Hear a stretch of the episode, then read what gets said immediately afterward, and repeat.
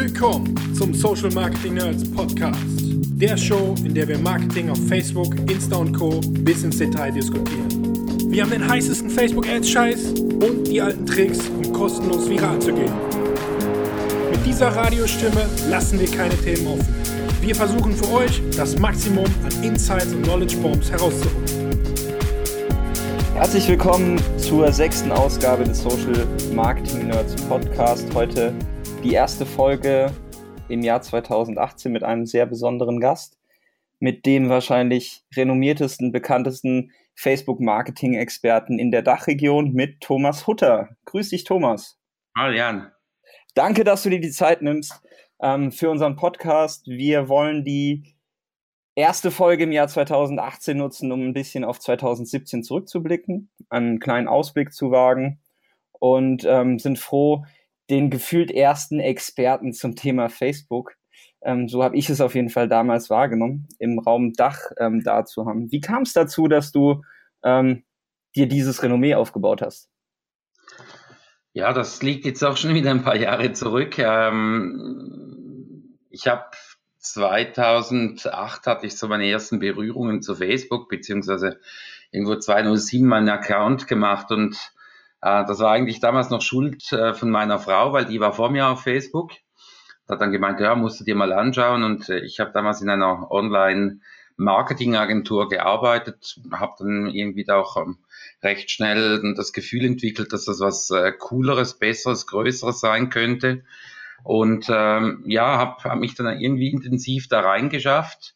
Ähm, habe dann bei den Recherchen dazu festgestellt, dass es eigentlich ähm, im, im englischsprachigen Raum wenige Blogs gab. Im deutschsprachigen Raum gab es damals überhaupt gar nichts und, und habe ich mal gedacht, okay, gewisse Erfahrungen in dem Zusammenhang beginnen zu verbloggen und, und äh, ja, habe dann irgendwo am vierten am Unabhängigkeitstag der Amerikaner, am vierten Äh, Juli 2009 meinen Blog eröffnet. Lustigerweise hat dann der Jens und der Philipp äh, von All Facebook, die, die haben drei Tage vorher ihren Blog eröffnet. Okay. So haben wir ähm, so quasi zeitgleich gestartet und, und ähm, ja, ich meine, da haben sich noch relativ wenige Leute damit befasst. Ich habe dann das Gefühl gehabt, dass äh, das wirklich eine interessante Sache sein könnte und habe ziemlich viel Zeit und, und auch Enthusiasmus in Facebook reingesteckt und äh, der Blog hat dann extrem dazu beigetragen, dass man äh, zu diesem Thema bekannt wurde, beziehungsweise ähm, dass halt äh, doch äh, die Nachfrage stieg. Der Blog war dann irgendwo in der Suchmaschine noch recht gut äh, passabel auffindbar und ähm, da kamen immer mehr Anfragen zum Thema und, und äh, so kam das eigentlich so fast ungeplant irgendwie.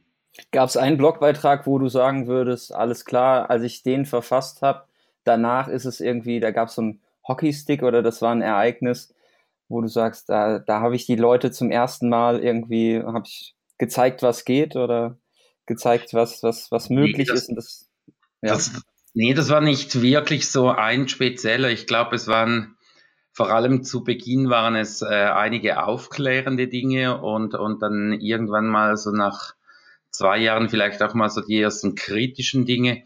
Ich meine, ich habe Facebook relativ früh als kommerzielle Plattform betrachtet und ähm, da gewisse Dinge halt einfach auch immer wieder hinterfragt. Und ich glaube, das Kritische hat dazu beigetragen, dass, äh, dass man zu dem Bereich auch äh, ernst genommen wird und, und vielleicht nicht als reiner Fanboy dasteht. Die Kritik kommt häufig mal, wenn man sich nur einem Thema widmet. Aber ich glaube, äh, so eine äh, kritische Betrachtung und die laufende Hinterfragung, ähm, die ist relativ wichtig und ich glaube, das hat mit dazu beigetragen, dass man ähm, in dem Be Bereich bekannt oder dass ich in diesem Bereich bekannt wurde. Okay, cool. Ähm, der Enthusiasmus mündet ja auch in sehr vielen ähm, Facebook-Gruppen und du bist ja in dein, oder ich würde mal nicht sagen, ihr betreibt die, glaube ich, zu viert in der Fanpage-Admin-Gruppe ähm, bist du ja sehr aktiv. Ihr habt so neun bis zehntausend Mitglieder, glaube ich.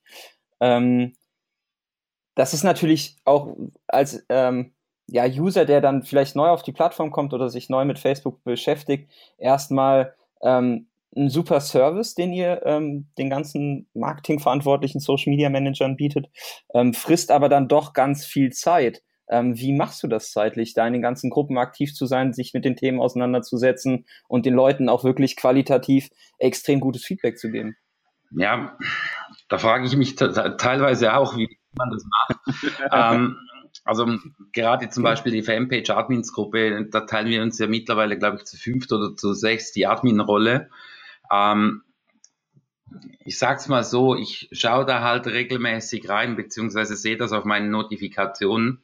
Und bei ganz vielen Dingen ist es ja so, dass ich die Dinge nicht nachschlagen muss, sondern weil ich das schon mal verblockt habe oder im, im Unterricht oder in der Anwendung schon gebraucht habe, ähm, sind viele Dinge relativ gut präsent. Und ich würde jetzt mal behaupten, ich habe ein relativ gutes Mittel- und Langzeitgedächtnis. Und ähm, wenn du nicht Dinge immer nachschlagen musst, dann kannst du auch relativ schnell antworten beziehungsweise ja, aber, gewisse Fragen.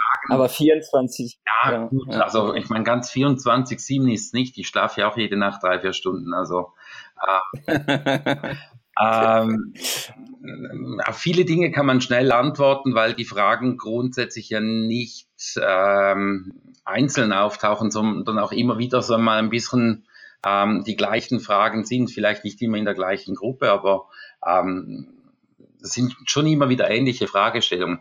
Und ich habe da einfach irgendwie auch das Gefühl, dass man bei gewissen Dingen auch sofort Antwort geben kann. Und das mache ich dann eigentlich auch ganz gerne. Was mich dann eher nervt, ist, wenn, wenn Leute Communities ausnutzen, weil sie zu faul sind, mal eine Suche zu betätigen oder halt mal schnell selber eine FAQ nachzufragen. Ähm, ja, aber tagsüber zum Beispiel die eigenen Gruppen. Wir haben ja über unsere Facebook-Seite auch noch äh, eine, eine Gruppe zu Instagram-Ads, Facebook-Ads, beziehungsweise dann eine zweite Gruppe zu, zum Thema Seiten. Ähm, das sind ja mittlerweile auch meine Mitarbeiter im Team doch äh, immer mit einem wachen Auge drauf und, und dann ist es grundsätzlich so, wenn viele sind ja doch in diesen Gruppen äh, viele Professionals mit dabei, die tagtäglich damit arbeiten ähm, da muss man ja auch nicht immer alles selber machen. Ich habe auf jeden Fall als guten Vorsatz für 2018 mir aufgeschrieben, dass ich mehr aktiv mitdiskutieren möchte. Ähm, ich, ich muss gestehen, ich lese sehr gerne mit, ähm, verfolge Diskussionen, ähm, auch wenn es mal so ein bisschen hitziger wird. Das ist ja dann auch durchaus unterhaltend und auch spannend zu sehen, welche zwei Meinungen es da gibt. Ja. Ähm, wie du gesagt hast, viele Themen kommen dann, dann öfter, aber gibt es ein, ein, Diskussionsthema, ähm, was was du besonders unterhaltend findest oder was so dein, dein Lieblingsthema ist? Ja, also ich, ich liebe eigentlich alle Themen rund um das Thema organische Reichweite. Okay. Weil, die Weil das ist ein Thema, das seit 2012, 2013 regelmäßig auf. Mhm. Und ähm, ich, ich finde es dann einfach immer wieder spannend, ähm, wie Menschen Profis, Hobbyprofis, ähm, die, die das irgendwie für einen guten Zweck einsetzen, ähm, halt nach wie vor nicht begriffen haben, dass sich so eine Plattform im Verlauf der Zeit extrem verändert. Und ähm, dass wir bei Facebook eine extreme Kommerzialisierung drin haben, nicht erst seit dem Börsengang, das hat schon vorher begonnen und ähm, dass vielleicht gewisse Dinge nicht unbedingt Tricks geschuldet sind, sondern gewissen Strategien. Mhm. Ähm, dass man da immer noch versucht, das letztmögliche kostenlos herauszuquetschen, äh, ohne dass man einen strategischen Ansatz hat. Das finde ich immer wieder spannend. Auf der anderen Seite beunruhigend, dass, dass viele einfach nicht dazulernen und nicht reflektieren können.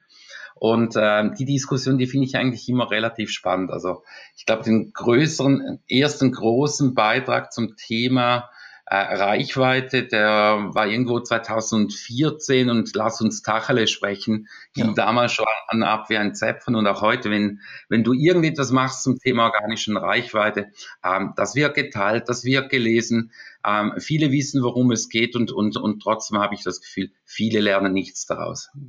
Das, was du ja ansprichst, ist ja auch ähm, dass viele Unternehmen einfach Businessmodelle oder Ziele, ähm, Vorgehensweisen so ausgerichtet haben, dass ähm, der Reach oder die organische Reichweite die Kern-KPI ist und ja. ähm, man einfach auch ja nicht für die, wie, wie nennt man das so schön, ähm, 0% Organic Reach ähm, Szenarien vorbereitet ist. Also dass man dann sehr schnell in diese Situation gerät, dass man sehr viel Mimimi-Content hat zu dem Thema, aber ähm, keine ernsthafte Auseinandersetzung ähm, mit der Marke, mit den Inhalten, die man gespielt hat und vielleicht mit einer ähm, unterstützenden Ads-Strategie, wo dann jeder sagt, hey, der war doch bis jetzt immer umsonst der Kanal Facebook, ähm, warum sollte ich da jetzt Geld ausgeben?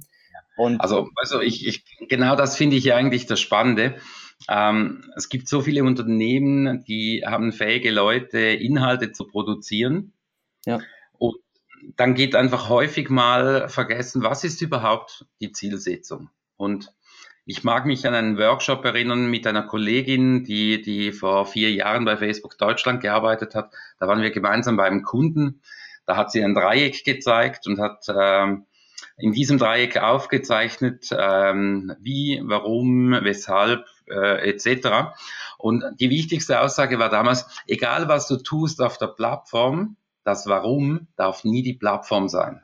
Mhm. Und viele Maßnahmen, viele Postings, die gemacht werden, ähm, diese ganzen, ähm, ich sage jetzt mal Like-Bytes, äh, die gemacht werden, diese teilweise unsagbaren, doofen Gewinnspiele mit Like und kommentiere und teile und weiß der Teufel was, mhm. die zielen ja in der Regel immer darauf ab, dass ich möglichst viel Reichweite generiere dass der Beitrag aber komplett an der Zielsetzung, am Ziel vorbeigeht, sondern nur auf das Ziel Reichweite einbezahlt, kommunikativ, marketingtechnisch, aber gar nichts transportiert und auch keinen Nutzen bringt, das vergessen die meisten dann dabei. Und ähm, das finde ich dann irgendwo immer wieder ein bisschen tragisch. Ja, tragisch in dem Sinne, dass teilweise natürlich auch äh, Social Media Experten, äh, viele Grüße an Felix Beilharz, sich so über das Thema Gewinnspiele echauffieren, dass ich mittlerweile eine rote Schleife mit seinem Namen assoziiere. Also immer wenn ich eine, eine rote Schleife irgendwo sehe, dann muss ich direkt an den Felix denken. Ähm, der hat auch sehr schöne Aufregerartikel zum Thema Facebook Gewinnspiele. Ja. Ähm, ist aber doch also sagen wir jetzt mal, die Plattform wird 14 im Februar, ähm, entwickelt sich kontinuierlich weiter, sowas wie Bilderkennung und ähm, Videoerkennung. Die ganze künstliche Intelligenz, die dahinter geschaltet wird, die ist ja schon relativ gut. Warum kriegt Facebook deiner Meinung nach trotzdem nicht so wirklich in den Griff, diese Inhalte, die ja durchaus von minderer Qualität sind, einfach von der Plattform zu nehmen oder denen auch entsprechend nicht mehr die Reichweite zu geben, weil man ja auch weiß, dass es irgendwie Effekthascherei ist? Ich bin mir da manchmal nicht ganz sicher, ob sie es nicht können, okay. ob sie es nicht wollen oder ob es irgendwo vielleicht einfach ein bisschen egal ist. Mhm. Ähm, warum das nicht wollen? Ich meine, wir wissen, News-Inhalte hatten in den letzten zwei Jahren grundsätzlich eine eher gefühlt höhere Priorität auf der Plattform. Äh, aktuell scheint es mir so ein bisschen, dass äh, private Inhalte wieder priorisiert äh, dargestellt werden. Das heißt, Facebook testet ja eigentlich auch laufend, was kommt bei den Menschen an, was sind gerade Themen, die bewegen. Und wir dürfen natürlich nicht vergessen, die Plattform ist von ganz vielen Menschen ein Zeitvertreib, ähm, vielleicht auch ein Ort, wo man Spaß hat, wo man ähm, lustige Dinge erlebt und ähm, es gibt ja durchwegs auch ganz lustige Dinge mit dabei bei diesen äh, Clickbites etc., die ähm, ich sage jetzt mal nicht so doof ausgelegt sind, mach ein Smiley für X und, und einen, einen Daumen hoch für das. Ähm, dass man vielleicht, wenn man einen ähm, Algorithmus beziehungsweise eine künstliche Intelligenz zu scharf anlegt, dann vielleicht solche Dinge auch von der Plattform fehlt, die ja durch grundsätzlich eigentlich so einen Unterhaltungsfaktor hätten. Ja, ja ich finde es trotzdem, also gerade bei den, bei den Like-Baits, ähm, dann wird kommuniziert, dass man das versucht in den Griff zu bekommen, beziehungsweise dran gearbeitet hat. Und ich habe ähm, ein Newsfeed, der aktuell extrem ähm, Likebait getrieben ist, gefühlt, also unter. Ja, gut, also ja, und dann musst du halt auch selber daran arbeiten, äh, okay. dass du Likes und nicht bei solchen Dingen mitmachen, äh, mitmachst, dass dir auch was anderes Qualitatives angezeigt wird. Ja, da, das ist tatsächlich ein Thema. Ähm, mach den Newsfeed zu deinem Newsfeed. Ähm, gestern ist der Podcast äh, bei den Kollegen von Online Marketing Rockstars entschieden, äh, erschienen mit dem äh, Martin Ott, ähm, wo dann auch das, die, die, die erstmalige Out-of-Home-Kampagne von Facebook tatsächlich thematisiert wird. mhm. ähm, wo du auf Plakaten an Bushaltestellen ähm, ja, Anwe Anweisungen oder Hinweise bekommst, wie du deinen Newsfeed ähm, einstellen kannst. Jetzt neigt der Nutzer natürlich dazu, sehr faul zu sein. Ja. Ähm, ich mache mir, also ich könnte mir tatsächlich die Mühe machen, weil ich die Funktionalitäten kenne. Ich mhm. mache es aber nicht. Und ich glaube, ich bin ähm, ne, so verwöhnt von Facebook, dass ich, die kriegen das auch irgendwann in den Griff. Ähm, also ich die, finde, wir arbeiten ja jetzt aktuell daran. Ich habe gestern gerade gelesen, dass Mark Zuckerberg bei uns allen auf die Kommode möchte. Vielleicht kannst du ja irgendwann mal machen, äh, mal sagen, hey, Facebook macht mir den Dreck weg. Ja.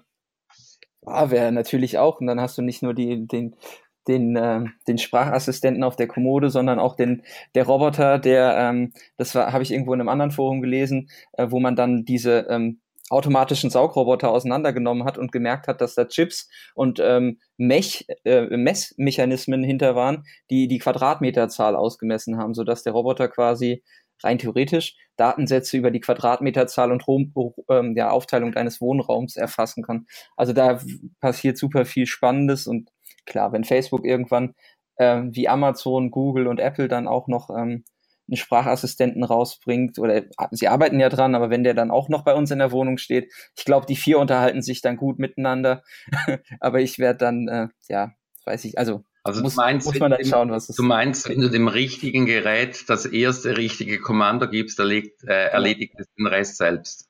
Ja, das ist dann so Fireplace Talk. Also die unterhalten sich dann und du guckst dann einfach zu, wie sich Alexa, der Google, Google Home, Facebook und und ähm, ja, die anderen Sprachassistenten, die dann noch kommen, sich miteinander ähm, verständigen und ähm, ja, jetzt ist es ja schon so, als ich bei dir in der Schweiz war.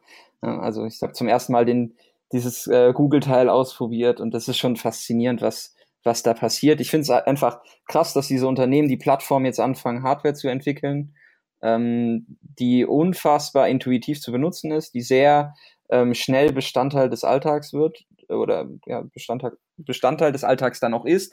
Und dass Facebook danach zieht, war irgendwie logisch für, für mich jetzt. Ähm, Vielleicht bauen sie ja auch irgendwann ein Handy oder ein Kassensystem. Ich tippe ja drauf, dass sie irgendwann Payments selber machen, damit sie die Offline-Online-Conversion-Messung am POS dann äh, richtig gut hinbekommen. Also Schauen wir mal. Überweist der Facebook-Seite x 2 Euro für diesen Dreck-Content. so in dem Thema. Paid Content auf Facebook auch spannend. Ähm, wenn wir jetzt sagen, klar, es ist eine unterhaltende Umgebung, wir sind aber alle dort äh, jetzt auch aus beruflicher Sicht als Unternehmer auf der Plattform. Welches Erlebnis so in den letzten ja, 14 Jahren, die Plattform gibt es jetzt seit 14 Jahren, welches Erlebnis war für dich als Unternehmer das prägnanteste Erlebnis auf Facebook? Ja, da muss ich enttäuschen. Da gibt es eigentlich kein eigentlich prägnantes Erlebnis, sondern es sind ganz viele kleinere Erlebnisse, ähm, die doch ab und zu mal so ein Aha- oder Wow-Effekt ausgelöst haben. Ähm, gerade auch im Zusammenhang mit der Dynamik, die entstehen kann auf so einer Plattform, wie sich Dinge recht schnell verbreiten, ähm, positiv, negativ natürlich auch. Ähm, aber jetzt so das absolute Top-Ereignis oder so, könnte ich jetzt so nicht beziffern. Okay. Also bei mir persönlich ist es tatsächlich irgendwie, äh, wie wir dann als Nerds damals gestartet sind. Wir haben ja einfach angefangen zu bloggen, was der Ben in seinem Burgerladen treibt. Und Facebook hat dann tatsächlich dafür gesorgt, dass wir ein, ein Unternehmen werden. Ne? Und das war irgendwie, das war schon, das war schon sehr prägnant, wie dann die Mechanismen laufen. Und das andere für mich jetzt persönlich ist tatsächlich so diese Einführung auch von Facebook-Pixeln, Custom Audience, diese ganze die, eben Performance-Marketing da reinzuziehen. Die, wenn wir jetzt selber. Sind, die sind natürlich schon extrem spannend und, und die haben uns ja auch ganz, ganz viel ermöglicht. Aber ähm, ich sage jetzt mal, das ist Evolution der Plattform. Also das, was du gesagt hast mit Ben und dem Burgerland, das war ja bei mir eigentlich was ganz Ähnliches. Ich meine, ich habe rund um dieses Thema geblockt, da kamen Beratungsaufträge dazu. Schlussendlich hat Facebook mit der Reichweite, die ich generieren konnte, mein Geschäft so wie es heute ist überhaupt ermöglicht. Also das finde ich mhm. schon, das finde ich schon ganz spannend und, und hat auch so eine gewisse Dynamik mitgegeben. Aber ich sage jetzt mal, was, was für mich teilweise äh, wirklich prägnanter war, war also dynamische Entwicklung, die es gab.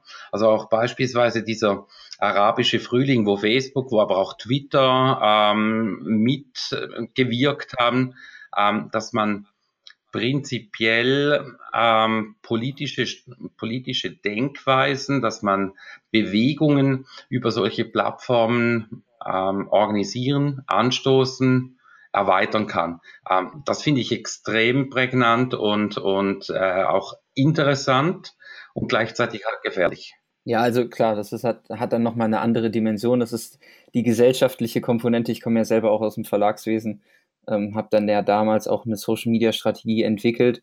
Und wenn dann die ersten Breaking-News-Situationen ähm, entstehen, wo du auf Facebook und Twitter ähm, schneller informiert bist oder vermeintlich informiert bist als ähm, etablierte Presseagenturen und dadurch ähm, live an, an Katastrophen ja, oder an gesellschaftlichen Ereignissen, Bewegungen ähm, teilhaben kannst. Das war für mich, glaube ich, persönlich, jetzt nicht als Unternehmer, sondern als Nutzer oder als, als Teil von einer Gesellschaft das Krasseste und das mündet ähm, in immer neue Peaks, wo ich sage, was steht da eigentlich für eine Maschine, was passiert auf der Maschine und was macht es auch mit uns als Nutzern? Also die ganze Fake News-Debatte, ähm, wie Trump oder andere ähm, Politiker ihren Wahlkampf ähm, fahren und sich genau ja, Methoden und, und Hebel in der Plattform zunutze machen, um dann tatsächlich das Sprachrohr direkt zu, zu besitzen, um, um Meinung zu machen. Das, ähm, ja, ich glaube, da bewegen wir uns gerade in einer Zeit, die, die nachhaltig prägend ist.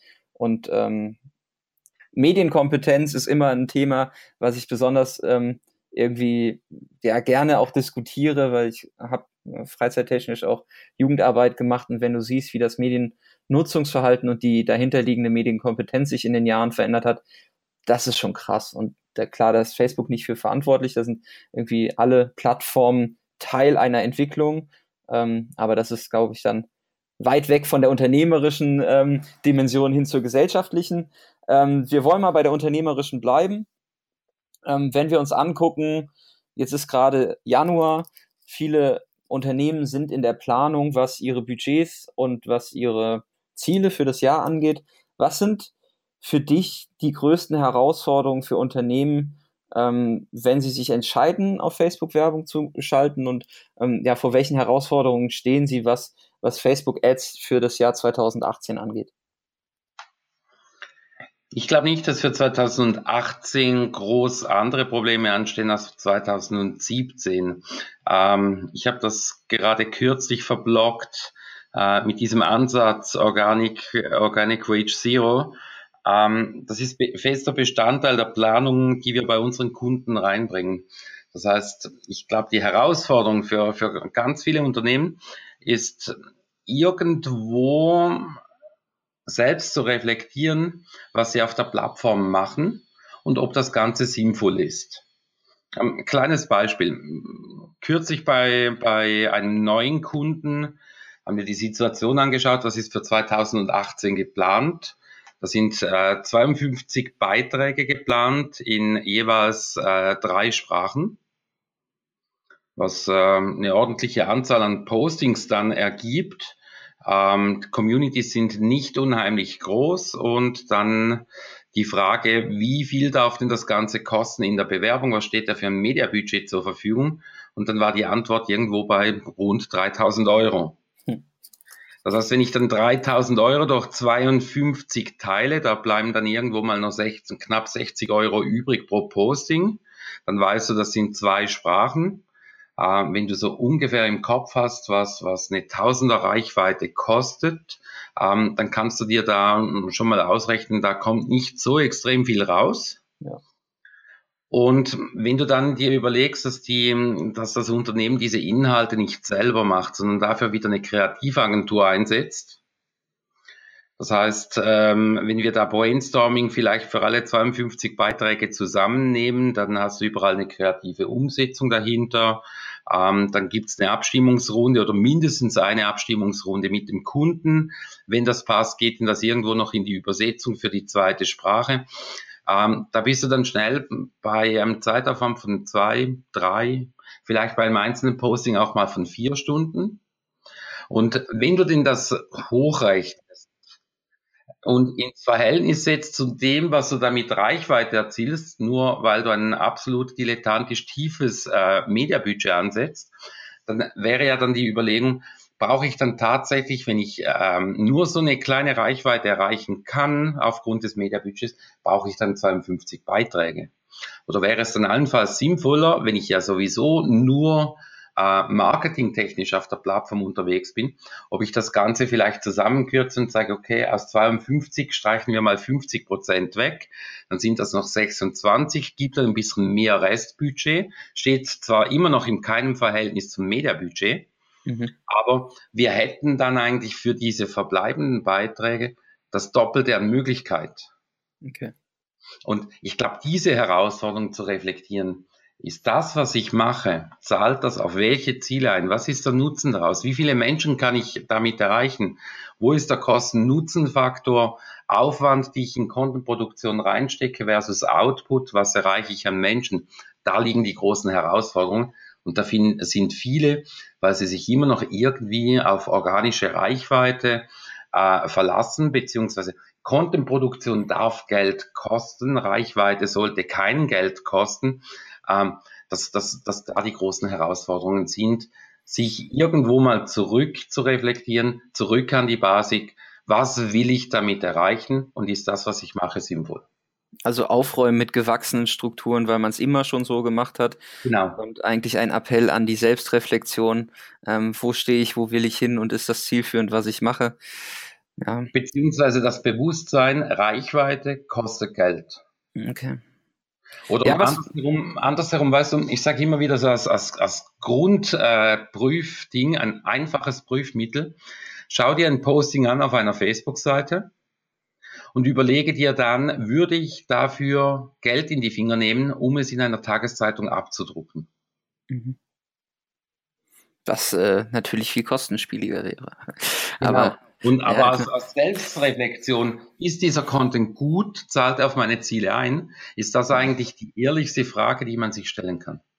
Das Lustige ist immer auch gerade klar, wenn man dann ähm, sich mal so Seiten wie SAP oder so anguckt, die halt riesig sind. Ähm, das ist mein Lieblingsbeispiel irgendwie. Ich glaube, ähm, da hatten wir auch schon mal drüber gesprochen, wenn SAP mit einer Million Fans in Deutschland auf die Ankündigung, dass sie auf der Demexco sind, drei Likes bekommen. organisch. Also klar, ne, ist immer die Frage, ähm, was hat man auch vorher gemacht. Aber ähm, ja, so die Relation und dann auch die Zielsetzung zu sehen, was, was erreiche ich eigentlich damit, wenn mhm. es noch nicht mal meine eigenen Mitarbeiter sehen oder liken oder kommentieren oder interagieren oder klicken, ist das wirklich ein Content, der es sich lohnt, erstmal organisch zu spielen, aber viele gehen ja dann hin und verwenden einfach auch diesen Inhalt und sagen, ich pack Geld drauf und dann funktioniert das schon. Ja, das ist ja auch eine, eine Annahme, die durchaus verbreitet ist, wo man dann sagen muss, okay, ähm, Leute, das ist irgendwie der falsche Ansatz und ähm, geht nochmal vielleicht auch in die Formatfindung und überlegt euch irgendwie, wie könnt ihr regelmäßig auch Inhalt produzieren. Ähm, Ein guter Kollege, der, der kreativ arbeitet, hat das kürzlich mal ganz toll gesagt. Ähm, das ganze Mediabudget bringt dir halt relativ wenig, weil wenn du Scheiße multipliziert, bleibst Scheiße. ja, das ist, äh, da ist durchaus was dran. Ja, ich, ich meine, wir sind ja alle auch Getriebener der Facebook Advertising Aktivitäten und das ist gerade das Thema, was, was alle antreibt.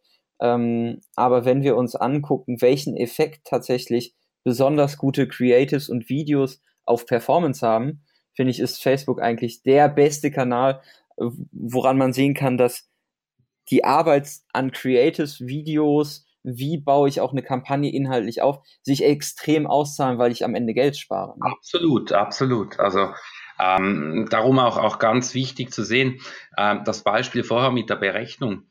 Ähm, ich habe gesagt, das wird durch eine, eine Kreativagentur gemacht, was auch absolut richtig ist, oder? Ähm, würde das das Unternehmen selber machen, wäre es wahrscheinlich schlechter auch in der Reichweite, die daraus, daraus erzielt wird. Also darum unbedingt äh, lieber Geld in guten Content ähm, reingeben, ähm, mhm. an eine Kreativagentur geben, die das ganze Thema versteht, weil der Endeffekt nachher, wenn das Ganze mit Paid beworben wird, dürfte wesentlich stärker sein bei gut ausgearbeiteten Creatives ähm, versus äh, ich habe 0815 Inhalt, den ich dann bewerbe. Nur eben die Relation sollte irgendwann dann trotzdem vorhanden sein. Also lieber weniger und das hochprofessionell. Okay, cool. Ähm, da teilen wir uns auf jeden Fall deine Meinung. Ähm, jetzt ist es ja so, wir sind ähm, Unternehmer und wir sind in einem Bereich unterwegs, in dem ähm, ja das, das Wissen durchaus noch nicht überall vorhanden ist. Ähm, ein großer Wissensdurst aktuell besteht. Viele Kollegen und ähm, Personen, die ähm, sich im Facebook-Kosmos tummeln oder sich auch Wissen angelesen haben, ähm, machen Online-Kurse. Jetzt kann der, kann man natürlich sagen, okay, eine Person skaliert schlecht und kann sich auch schlecht verdoppeln und so ein Online-Kurs mhm. ist natürlich attraktiv. Warum gibt es keinen Thomas Hutter Online-Kurs? Das ist eine gute Frage, Jan. Ich habe mir den auch die Frage auch schon gestellt. Ähm, ich war mal kurz drauf und dran, etwas in Richtung Udemy zu machen. Mhm. Ähm, dann schossen plötzlich wieder alle diese Online-Kurse von, von äh, dieser Schnell und hektisch reich. Ähm, werden Fraktionen. Ne? Also äh, seit Girapur und Co. und wie die alle heißen, äh, die dich zu windigen zweistündigen Webinaren reinbringen, wo bis zum Besucherzähler alles gefaked ist. Mhm. Und irgendwie habe ich so Online-Kurs ich selber, obwohl ich auch schon bei guten Online-Kursen mitgemacht habe, äh, habe ich irgendwie so eine persönlich kleine Abneigung. Okay. Also ich weiß nicht, ich verbinde einfach Webinare, vielleicht wenn man sie Online-Kurse nennen würde, wäre es noch was anderes, als wenn wir sie Webinare taufen. Aber Webinare, die verbinde ich irgendwie mit Low Quality, ähm, schlechte Informationen teuer verkauft oder, oder günstig verkauftes Wissen, ähm, was irgendwie qualitativ nicht geprüft ist. Und bei den ähm, stationären Kursen, wo du halt vielleicht zwölf, vielleicht sind es auch mal 16 äh, Teilnehmer in einem Saal hast, ähm, da spürst du die Teilnehmer, ähm, du kannst auf die Fragen eingehen, du kriegst eigentlich relativ direktes Feedback. Haben die das, was du vermitteln, zu vermitteln versuchst, auch verstanden? Beziehungsweise kannst du nachher auf Fragen halt ganz gezielt auch eingehen, äh, die gestellt werden. Für mich hat das irgendwie einfach mehr Qualität und ähm, auch auf die Gefahr hin, dass man da Vielleicht wäre ich mit einem Online-Kurs äh, mittlerweile auch irgendwo in Dubai mit meinem Büro. Ähm, Aber du bist doch in Zürich. Zürich ist auch wunderschön. Ja gut, wir sind in der Pampa außerhalb von Zürich, oh. wo der Quadratmeterpreis ein Drittel kostet von Zürich.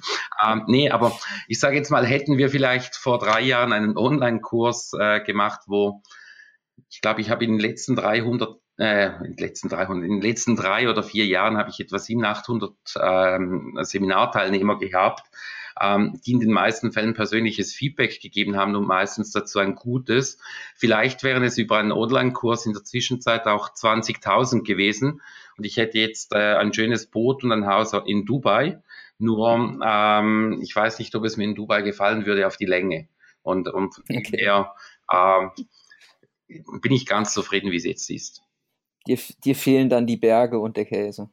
Ja, beziehungsweise wahrscheinlich wäre es mir da zu warm und die ganze Zeit nur im Büro sitzen äh, entspricht auch nicht dem, was ich in den letzten zehn Jahren gemacht habe. Ich finde es sehr ähm, beeindruckend nicht, aber es ist schon lustig zu verfolgen, ähm, wie viele Glücksritter da draußen versuchen, Online-Kurse zu platzieren. Also gerade ähm, als du eben sagtest, mindere ähm, Qualität oder Low-Cost, ich wollte auch kurz einhaken und eine Lanze für den Mario brechen vom OMT, ähm, vom Online-Marketing-Tag in Wiesbaden, der ja durchaus mit dem OMT-Club auch ähm, Webinarreihen zu, ja, zusammenstellt, die qualitativ hochwertig sind. Ja, also dieses Webinar-Thema finde ich dahingehend cool, wenn man irgendwie vorgelagert einen, einen, Filter hat, der auch die, die Qualität bewertet und sagt, okay, ja. der erzählt jetzt keinen Quatsch.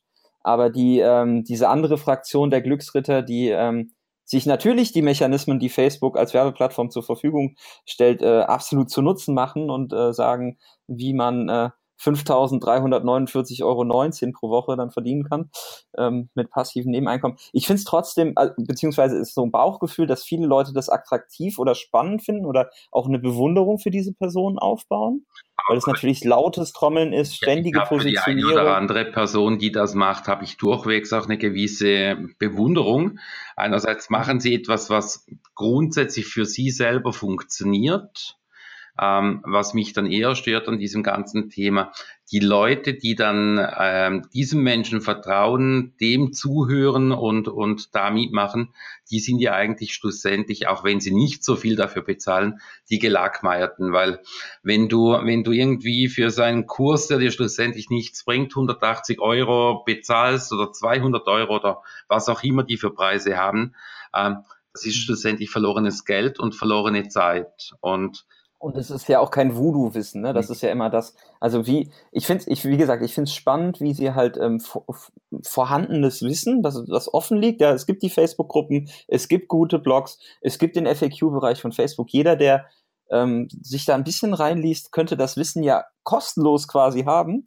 Aber dass sie es trotzdem schaffen, das Thema so aufzuladen und so zu emotionalisieren, dass Leute bereit sind für Nonsens oder quasi eine erwartbare Enttäuschung, am Ende trotzdem Geld zu bezahlen. Ich finde das, äh, also zeigt natürlich auch wieder, wie, wie wir als Individuen ticken und wie man da verkaufspsychologische Hebel in Bewegung setzen kann. Klar, die Erwartungshaltung am Ende wird in der Regel enttäuscht und es bringt dir nichts, ja, du hast kein passives Einkommen. Aber ähm, ja, ich finde, also diese Schwemme ist trotzdem beeindruckend ja. irgendwo, ja. Also ich, ich wir, wir sind dann ja die Person, die die Entscheidung damals eher nicht in diese Thematik zu gehen. Was ich, was ich äh, schon verraten kann, es wird in, in der zweiten Hälfte dieses Jahres das eine oder andere Seminar geben, ähm, das kurz ist, das vielleicht auch mal nur einen Nachmittag geht, in ein ganz spezifisches Thema rein, ähm, so Deep Dive mäßig.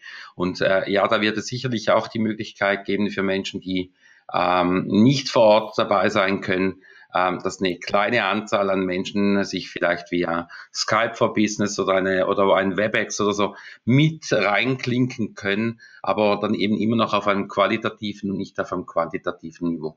Okay. Cool, klingt spannend. Was habt ihr so für 2018 noch in der Pipeline? Was, was kommt auf dich 2018 äh, zu? Was sind so deine Herausforderungen für das Jahr bezogen? Oh, ganz viele.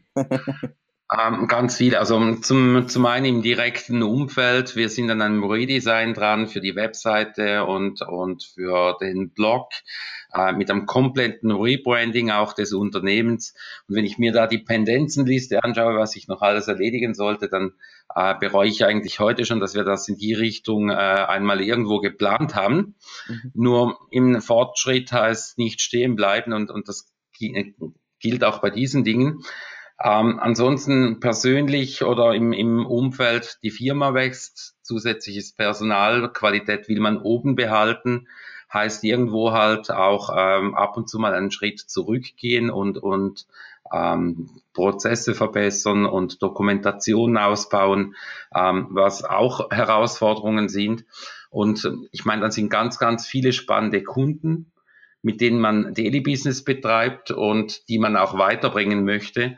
Das heißt, äh, auch da passiert 2018 doch einiges. Ich glaube, das ist für viele in diesem Jahr so ein bisschen die Konsolidation, äh, Konsolidierung, äh, dass man gut überlegt, eben, was will man machen, was erreicht man damit, was setzt man dafür ein, was gibt es vielleicht für neue Möglichkeiten, die noch mehr Effizienz äh, in die ganze Geschichte mit reinbringen. Also ich denke, das ganze äh, Interaktionsmarketing oder Interaktionsdialogmarketing in Richtung Chatbots, Messenger-Ads etc., Automatismen, die da dazukommen, ähm, die dürften doch die eine oder andere Herausforderung stellen, interessante Herausforderungen aber auch darstellen. Und äh, von dem her, ich, ich glaube nicht, dass 2018 langweilig wird, weil wir haben tolle Kunden, die auf uns zählen, die vertrauen, die Vorschläge entgegennehmen und, und dann auch sagen, okay, ähm, lass uns die Ärmel hin, äh, nach hinten ähm, rollen und, und äh, wir legen los. Und äh, von dem her, ich glaube nicht, dass es das Jahr des Durchatmens wird. Okay. Ja, Facebook arbeitet natürlich ja auch an, an vielen Dingen, die dann anstehen. Wenn wir jetzt sagen, also sowohl du als auch wir geben ja, bauen Inhouse-Ressourcen auf, geben Workshops, geben Seminare. Ähm, wir haben ja jetzt gerade irgendwie den neuen Kurs bei der 121 Watt aufgesetzt mit äh, der Splittung in Einsteiger und fortgeschrittenen Seminar. Ähm, wie viel Zeit selber steckst du in Fortbildung und wo ziehst du das ganze Wissen her, was dann zukommt? Also du hast gerade sowas wie Chatbot, Messenger-Ads angesprochen. Mhm. Ähm, wenn man das mit dem Qualitätsstandard oder Anspruch, wie wir dann auch ähm, alle im Markt unterwegs sind, dem Kunden anbietet und verkaufen will, dann muss man es ja einmal selber durchexerziert haben. Wie viel Zeit steckt ihr, wie gesagt, in Fortbildung und ähm, wo informiert ihr euch? Ich habe es noch nie quantifiziert, aber es ist viel. Okay. Es ist viel. Also wenn ich jetzt für mich persönlich nehme, äh, ich kann jetzt da nicht für alle meine Mitarbeiter sprechen, aber ähm, ich lese relativ viel. Ich lese relativ viel online. Mhm. Ich meine, ich habe äh, zig Blogs und und äh, und ähm, Webseiten mit mit News abonniert ähm, ich habe meine Feedly-Feeds, die, die eigentlich laufend über Dinge informieren. Ich bring, verbringe relativ viel Zeit mit Lesen. Okay. Du bist ja auch und viel unterwegs, da bietet sich ja Lesen dann Ich bin auch viel unterwegs. Also ich äh, habe mein Auto mittlerweile auch so weit, dass es gewisse Dinge vorliest und, und ähm, ich lade mir auch mal den einen oder anderen Podcast herunter, um den vielleicht gerade auf einer längeren Autofahrt oder Bahnfahrt anzuhören. Ähm, ich lese relativ viel. Ich mache mir dazu auch laufend Notizen, was ich als äh, spannend äh, deklariere. Dinge, die ich spannend deklariere, da passiert meistens auch noch eine Zusatzrecherche, gibt es schon mehr dazu. Mhm. Und, und dann kommt tatsächlich das, was du gesagt hast, das äh, selber anwenden. Und ähm, ich habe so ein bisschen den Anspruch, auch wenn ich vielleicht bei gewissen Dingen gerade bei der Edge-Haltung nicht mehr jeden Tag involviert bin ins Daily Business.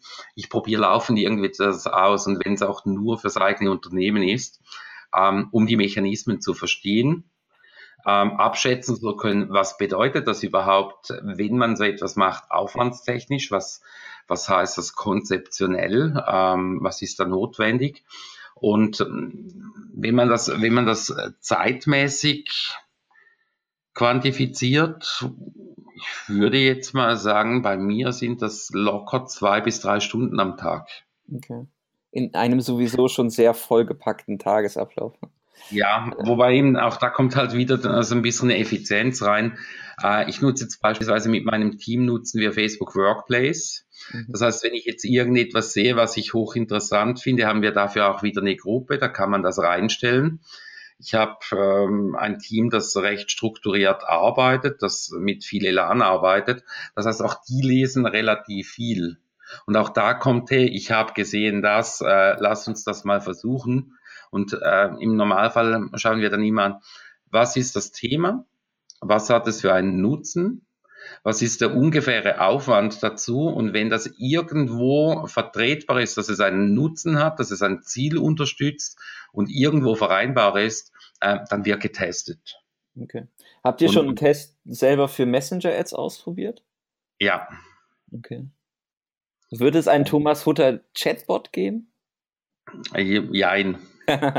okay. Ja, also wir, wir arbeiten daran. Ähm, wir sind auch mit den Gesprächen ähm, schon recht weit mit den Kollegen von Words Broadcast, in welche Richtung, dass man was machen wird.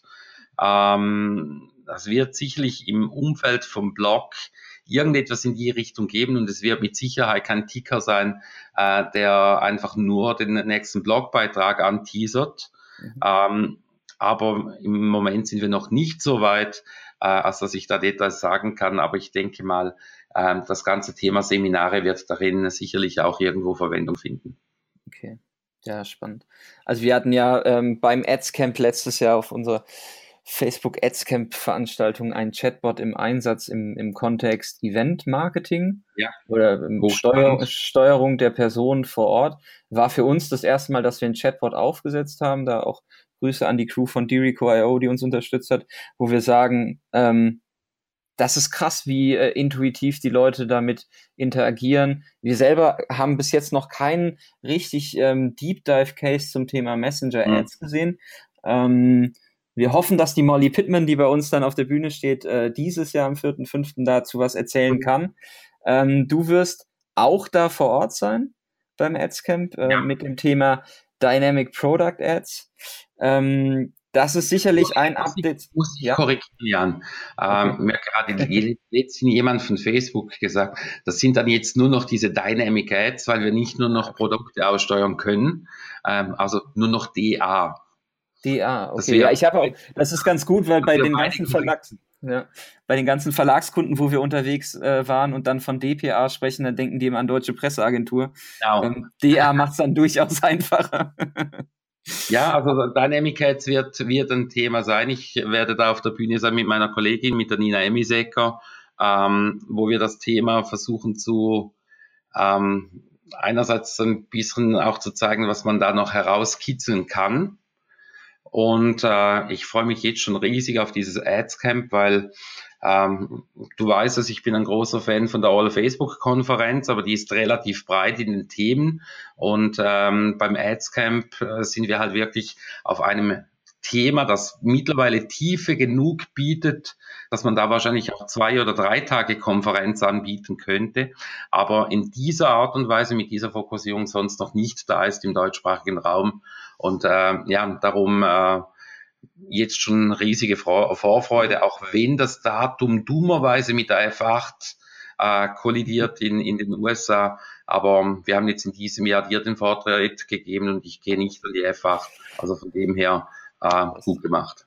Das ist ja ein Ritterschlag, ja. Die Erwartungshaltung dann auf zwei bis drei Tage. Ähm, schauen wir mal, was kommt. Ähm, ich finde es auch, ich finde es auch ne, so ein bisschen wie ein Klassentreffen. Wir haben es letztes Jahr zum ersten Mal gemacht. Und ähm, gerade du als Gruppenbetreiber ähm, und äh, regelmäßiger ähm, ja, Antreiber von Diskussionen, ähm, kennst das Gefühl sicherlich, wenn du die Leute dann mal persönlich kennenlernst, ähm, ja.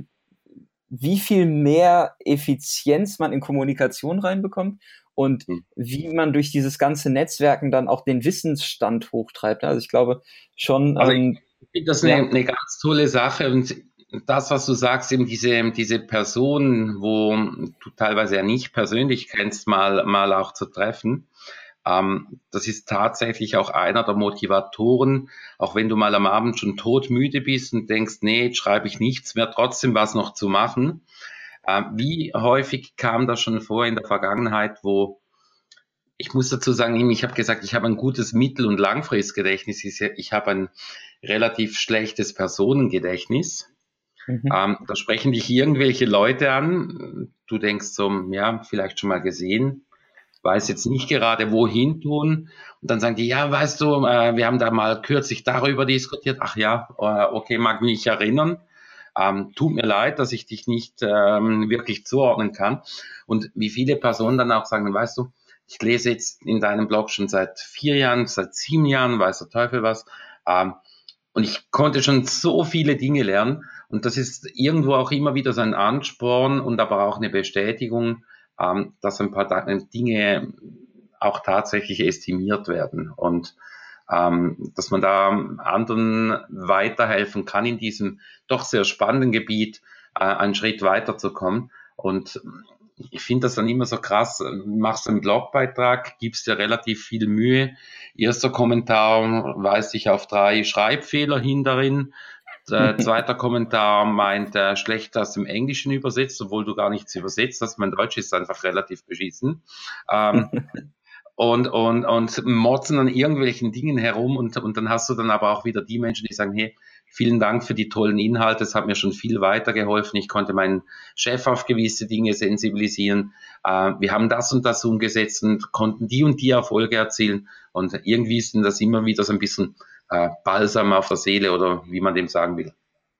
Ja, also wir, wir sind auch ähm, super aufgeregt. Ähm, da kurz einklinkend, äh, der Vorverkauf läuft bis Februar, äh, noch der Early Bird, danach gibt's reguläre Tickets. Ähm, ihr müsstet schnell sein, um noch ein Ticket zu bekommen. So viel darf ich sagen, ohne zu aggressiv verkaufen zu wollen. Aber wir sind ähm, platztechnisch limitiert, werden dieses Jahr wieder die gleiche Location haben, die gerade diesen Netzwerkfokus natürlich auch irgendwo ähm, hat. Äh, wir werden wieder ein Vorabend-Event machen mit dem Social Media Stammtisch Köln, ähm, wo dann alle Disziplinen irgendwie an einem, äh, ja, in einem Brauhaus zusammenkommen und Bier trinken. Und ähm, ich glaube, aber dass ja, wir, äh, gib's, ja? doch bitte, gib's doch bitte zu, du wirst dann so zwei Wochen vorher, wenn alles ausverkauft ist, wirst du dann sicher ja noch so, eine, noch, noch so ein Live-Event äh, pushen, wo für, für 80 Euro dann das Ganze live betrachten kann oder, so, oder ist, ist sowas nicht geplant?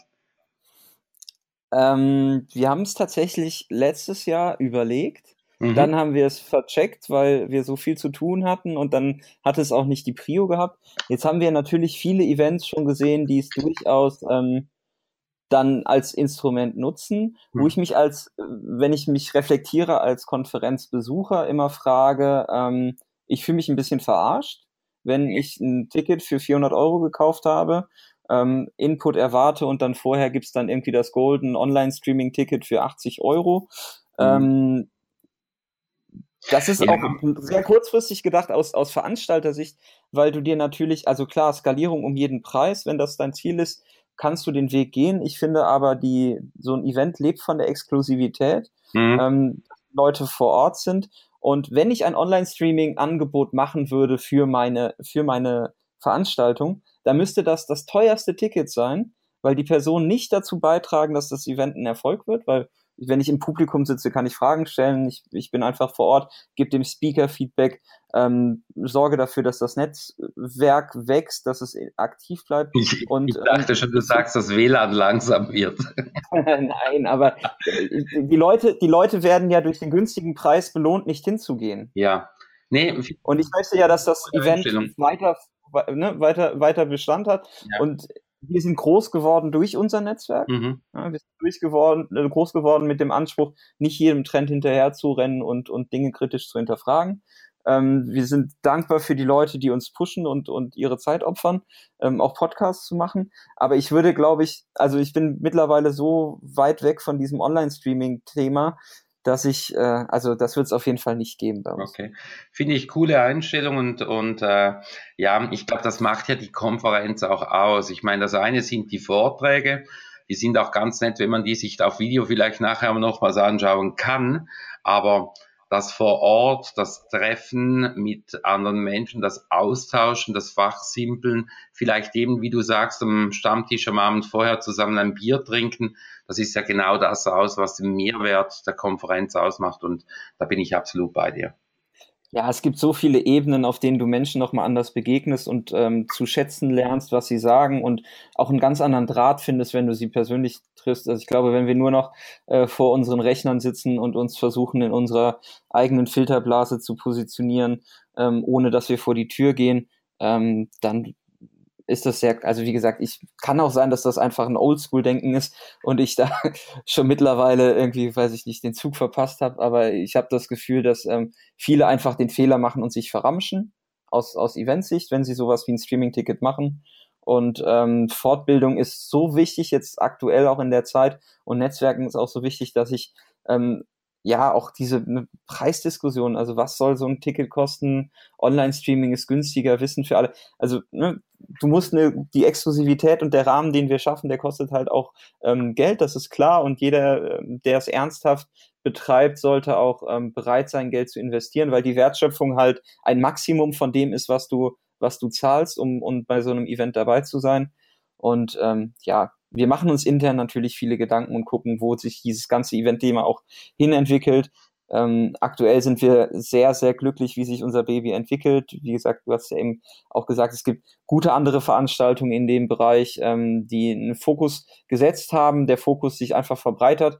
Ihr Anspruch ist trotzdem ist, ähm, diesen Fokus komplett abzudecken. Da ziehe ich auch echt den Hut vor der Old Facebook, da mit drei parallelen Tracks und zusätzlichen Masterclasses irgendwie allen Bedürfnissen gerecht zu werden und ähm, ist mit einem zweifachen äh, Rhythmus im Jahr natürlich auch ein extremer Orga-Aufwand, ähm, da diese ganze Qualität und Themen auf die Bühne zu bringen. Ähm, da haben wir es schon einfacher mit einem Track und äh, ne, irgendwie 20 Leuten, die da sind. Ähm, das wenn man selber Eventveranstalter ist, ist das ähm, dann durchaus nochmal ein anderes Thema. Von daher ähm, lernt man dann auch so ein, also man würde ja sagen, das ist eine Konkurrenzveranstaltung, aber ich würde gar, ich würde sagen, es ist eine ergänzende genau. Veranstaltung. Ja. irgendwie, ne, es ist halt, es ist halt ein Markt und ähm, der Markt ist groß genug für alle und ähm, ja, wie gesagt, ähm, wir machen uns viele Gedanken und das Thema Adscamp wird uns auch die nächsten Jahre umtreiben und äh, mal sehen, was dann die nächsten Jahre kommt. Aber ähm, da lege ich jetzt meine Hand ins Feuer. Kein Livestreaming-Ticket zu einem Ramschpreis. Ähm, so dass die Erwartungshaltung der Person vor Ort irgendwie negativ wird oder einfach dieses Gefühl, dann hätte ich ja auch zu Hause vom Rechner sitzen.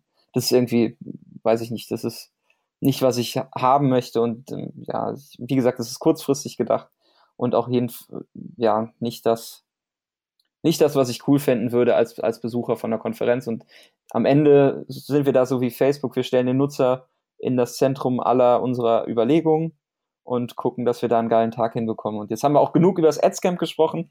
Ähm, ich möchte von dir noch wissen, also oder, wenn man sich so lange schon mit der Plattform beschäftigt, ähm, dann hat man ja durchaus auch Ansätze, die vielleicht ähm, tiefer in das Produkt reingehen. Jetzt stellen wir uns mal vor, du wärst einen Tag Produktmanager bei Facebook. Was wäre das Feature, was du am ehesten nach vorne stellen würdest oder antreiben würdest oder vielleicht neu bauen würdest? Ähm, also ich glaube, wenn ich nur einen Tag dort wäre, wäre das nicht genug, was ich alles umsetzen wollen würde. Aber okay, ich würde tatsächlich bei Strukturen von Seiten und Seitenfeeds beziehungsweise im Zusammenhang mit Publisher, Locations und Global Pages äh, würde ich da nochmals ganz viel Hirnschmalz reinstecken äh, in die Verbindung und in die Logik Mhm. Ähm, auch beim Ads-Produkt sehe ich da doch noch so drei, vierhundert Verbesserungsmöglichkeiten. Einfach weniger Bugs oder weniger ja, Oder einfach an meinen Ort ein bisschen mehr Praxisansatz. Äh, teilweise, teilweise wäre es ja einfach, wenn Sie mal äh, ein, ein paar Heavy-User dazu nehmen und fragen, hey, äh, was sind so Dinge, die eigentlich in, in der tagtäglichen Arbeit äh, am meisten ärgern? Ähm, also da sehe ich schon Potenzial, aber ein Tag würde nicht genügen. Was ich mal gerne mache. Ja, absolut, ein Tag ist natürlich jetzt einfach nur, ne? Ja. Oder du nimmst einfach die Rolle ein und ähm, was würdest also du. Also doch, wenn ich jetzt einen einzelnen Tag bei Facebook äh, bestimmen könnte, was passieren sollte, ich würde die verdammten Interessenslisten wieder zurückbringen. Fehlen mir mhm. extrem. Das ist was, was letztes Jahr weggefallen ist, äh, was ich unheimlich toll fand ähm, das würde ich mhm. zurückholen. Aber was ich viel lieber machen würde. Mal ganz kurz, mal ganz kurz für die, für die Zuhörer, die jetzt vielleicht zum ersten Mal da sind, erklär doch mal kurz das, das Thema Interessenslisten. Also Interessen, es, es gibt ja einerseits diese Freundeslisten, das kennen die meisten wahrscheinlich auch nicht, wo man die Freunde kategorisieren kann und darüber auch steuern, wer was sieht.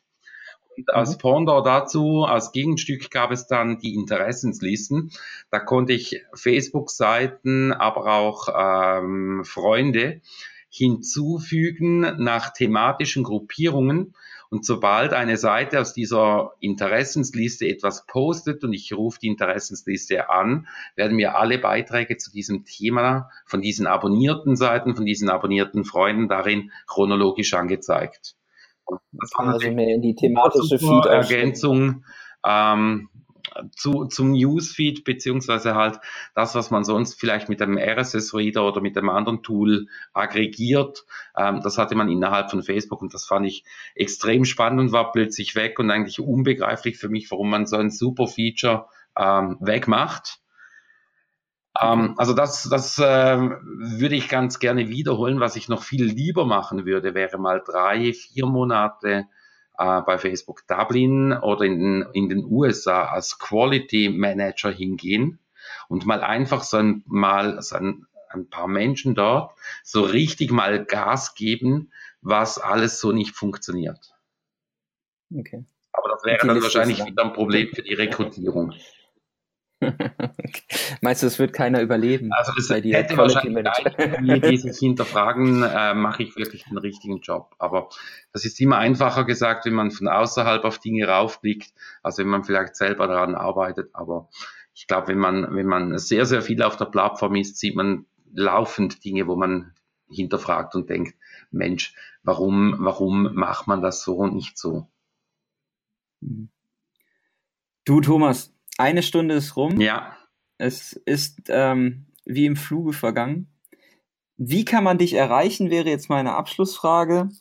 Und ähm, dann darfst du gerne noch ähm, ja, Wünsche äußern, was, was für Updates du dir in, in Zukunft erhoffst. Äh, mhm. Äh, die adressieren wir dann an Facebook. Aber ähm, erstmal die Frage, wo, wo kann man dich überhaupt erreichen? Weil ich habe ja eben von dem 24-7-Support gesprochen. Mhm. Ähm, ich bin in diesen Gruppen.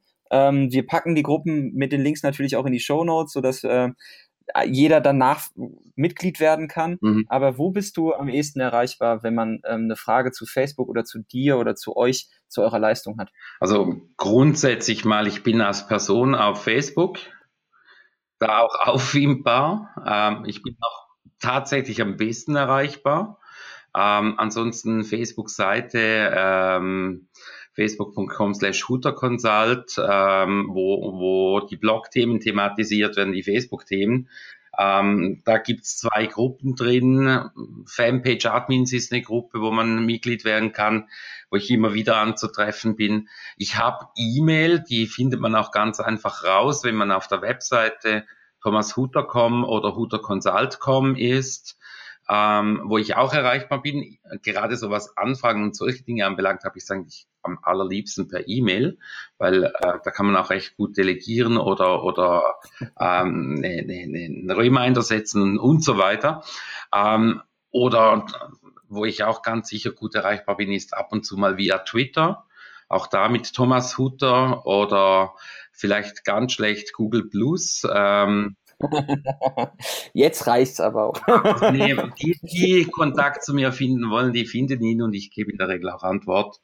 Und äh, ja, also online, online mit Sicherheit gut und ähm, das sollten wir in unserem Bereich auch so machen.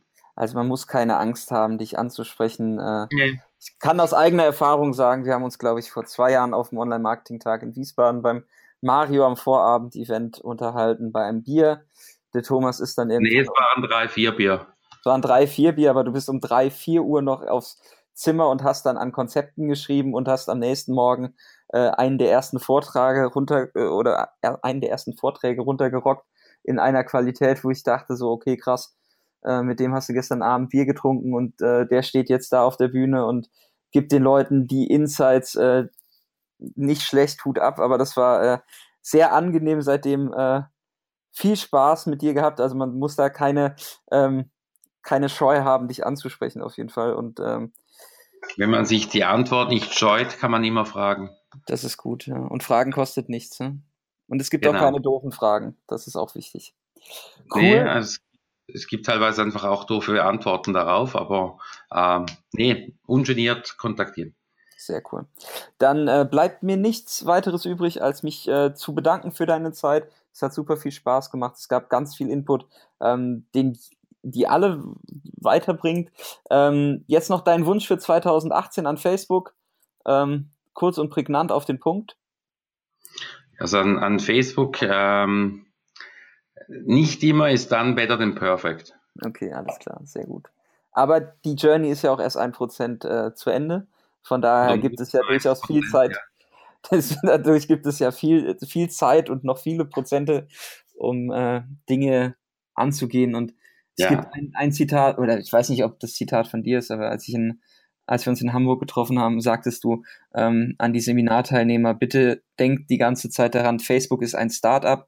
Und ich glaube, dieser Leitsatz, äh, ähm, so hart es ist, auf dieser Plattform äh, unterwegs zu sein mit Features, Änderungen, Algorithmen, ähm, Bugs etc., ähm, das hilft doch dann sehr bei der Einstellung dem Kanal gegenüber. Nichtsdestotrotz ja. müssen sich alle professionalisieren. Ich glaube auch, das ist 2018 ein großer Schritt für viele ähm, Abteilungen. Man, könnte, man könnte den Satz noch präzisieren und sagen, Facebook ist ein sehr reiches Startup. Startup, okay, alles klar. Aber ja, ja das, gehobelt, wo gehobelt wird, fliegen Späne und ähm, ich glaube, das muss man sich immer Also eigentlich Hut ab, was die mit der Plattform alles hinkriegen und wie innovativ das das Ganze ist. Aber eben manchmal ist äh, dann ist better than perfect, wäre manchmal ein bisschen mehr perfect äh, und weniger dann wäre teilweise schon auch ganz nett so im professionellen Umfeld. Okay, cool. Guter Abschluss. Ähm, vielen Dank für deine Zeit. Danke dir, Jan. Viele Grüße nach Wien aus Köln. Wir ähm, hören und sehen uns spätestens beim Adscamp. Danke. Tschüss. Merci. Ade, ciao.